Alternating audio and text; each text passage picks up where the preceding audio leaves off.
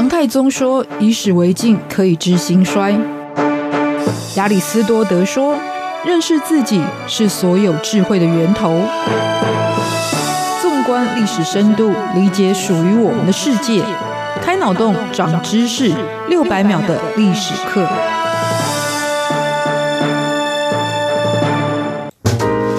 认识过去，才能够掌握未来。欢迎您收听这一集六百秒的历史课，我是维珍。说到菲律宾，你会想到什么呢？是海滨度假胜地，总是热情洋溢的风格，或者是有一位非常喜欢鞋子的曾经第一夫人伊美黛呢？事实上，菲律宾在二次大战结束之后，曾经发展成为了仅次于日本的亚洲第二经济大国。至今，它也拥有极高的教育水准，还有超过九成以上的英语普及率。而且，十七世纪西班牙人就已经在今天的首都马尼拉设立了大学，而维系了近代亚洲经济发展非常重要的亚洲开发银行的总部也是设在马尼拉。因此，从首都看历史系列，今天我们就来分享风雨下逆势成长的首都马尼拉的故事。那先从地名的起源说起。那说到菲律宾的这个国家名称，其实是来自于在大航海时期的一五四二年，当时来到此地的西班牙探险队，就以那个时候的王子，也就是西班牙后来的国王菲利普二世的名字来为这个群岛命名。而后西班牙人也入侵了吕宋岛，就此展开了三百多年的殖民历史。所以可以说，今天还在使用的菲律宾这个国家的名称，还是继续承载了属于殖民的色彩。那今天的首都马尼拉的名称由来也是相同命运吗？但是毕竟菲律宾的语言非常多，以官方语言来讲，除了英语之外，还有在地的他加禄语，就是 Tagalog，或者有很多普及的地方语言，像是也流传很广的，就是 Bisaya 米沙烟语。那马尼拉的这个说法，到底是外来的，或者是在地的呢？其实马尼拉的典故就是源自于土生土长的他加禄语，意思主要是指过去在当地经常可以看到的一种花朵，而且这种花朵能够提炼出靛蓝色这种天然染料的植物，所以呢是具有经济价值的，人们也就特别会关注到，也因此就作为一个地方上的命名。而后西班牙人来到了此地，就把它转化为西方的语言所拼写的 Manila。今天我们看到就是 M A N。I L A 这样的一个写法，而西班牙人后来也在吕宋岛上就建立了马尼拉城。选择吕宋岛的原因，是因为菲律宾其实是一个七千多个岛屿的群岛，而吕宋岛就是当中最大的一座，因此它的腹地也是最广的一个岛屿。那马尼拉又位在于吕宋岛靠西边，但是呢非常居于中段的位置，而且在旁边就有着马尼拉湾的一个便利性，于是，在航海上发展贸易也是一个绝佳的枢纽位置。因此，马尼拉可以说是因为贸易而崛起的城市，而且早在西班牙人到来之前呢，其实就有着统治吕宋岛将近七百多年历史的一个王朝，叫做汤都王国。他们就已经开始跟宋朝，还有之后的元朝，甚至是明朝，有非常直接而且密切的贸易往来。也因此，从十三世纪开始，就有非常大量的汉人开始移民到当地。那最主要也是来自于家乡可能非常的贫。己发展不容易，所以就冒险来到了马尼拉发展，而这当中又以福建，尤其是晋江人士最多，也因此这些移民呢，也成为了马尼拉从渔村发展成为城市的贡献者之一。而这些历史，今天在马尼拉也能够见到，像是最多华人聚集的明伦洛区，是早在一五九四年的时候就已经建立的城区，而且在最初就是以移民作为主体发展而起，甚至今天来到当地，你跟很多人还是可以用福建话来沟通。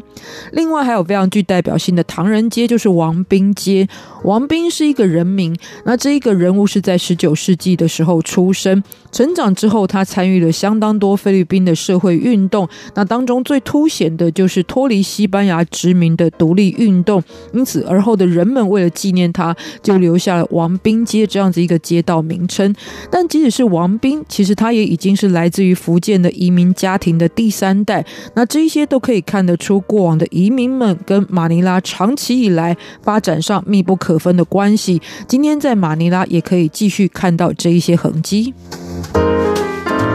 那另外跟台湾发展息息相关的郑成功，以及来自于明郑的部将林凤，也都曾经差一点成功攻占马尼拉。也就是说，如果当时有成功攻占马尼拉的话，那菲律宾的历史当然会被彻底的改写。而今天所见到来自于西班牙人统治了三百多年所留下的风情，也一定会被改观。不过呢，这件事情没有发生。但是明郑在当时为什么会进攻马尼拉？一个是不管明郑或西班牙，其实都是在海上建立起的强权。权势必有着竞争关系，但最主要还是来自于刚刚所说到的移民。即使在马尼拉落地生根，但是呢，还是会被当时的西班牙统治者非常不公平的对待，也因此会有很多冲突发生。当中的参与人物之一就有明郑的部将林凤。所以延伸阅读一下，其实，在台湾的南部有一个地名就叫做林凤营，然后还有牛奶的品牌以此命名，所以呢，很多人都对林凤营三个字非常的熟悉，而其是它的地名由来，就是因为林凤的军营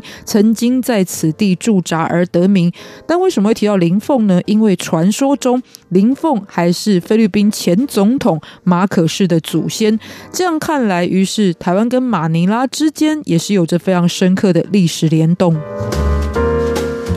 总之，长期以来汉人的移民在马尼拉也逐渐势力壮大，但这也导致了当时的西班牙统治者进行了多次大规模的屠杀，甚至让明朝这个有一度是展开了大规模的撤侨行动。这样的一个外交事件，就是发生在数百年前。这些故事有机会再跟大家分享。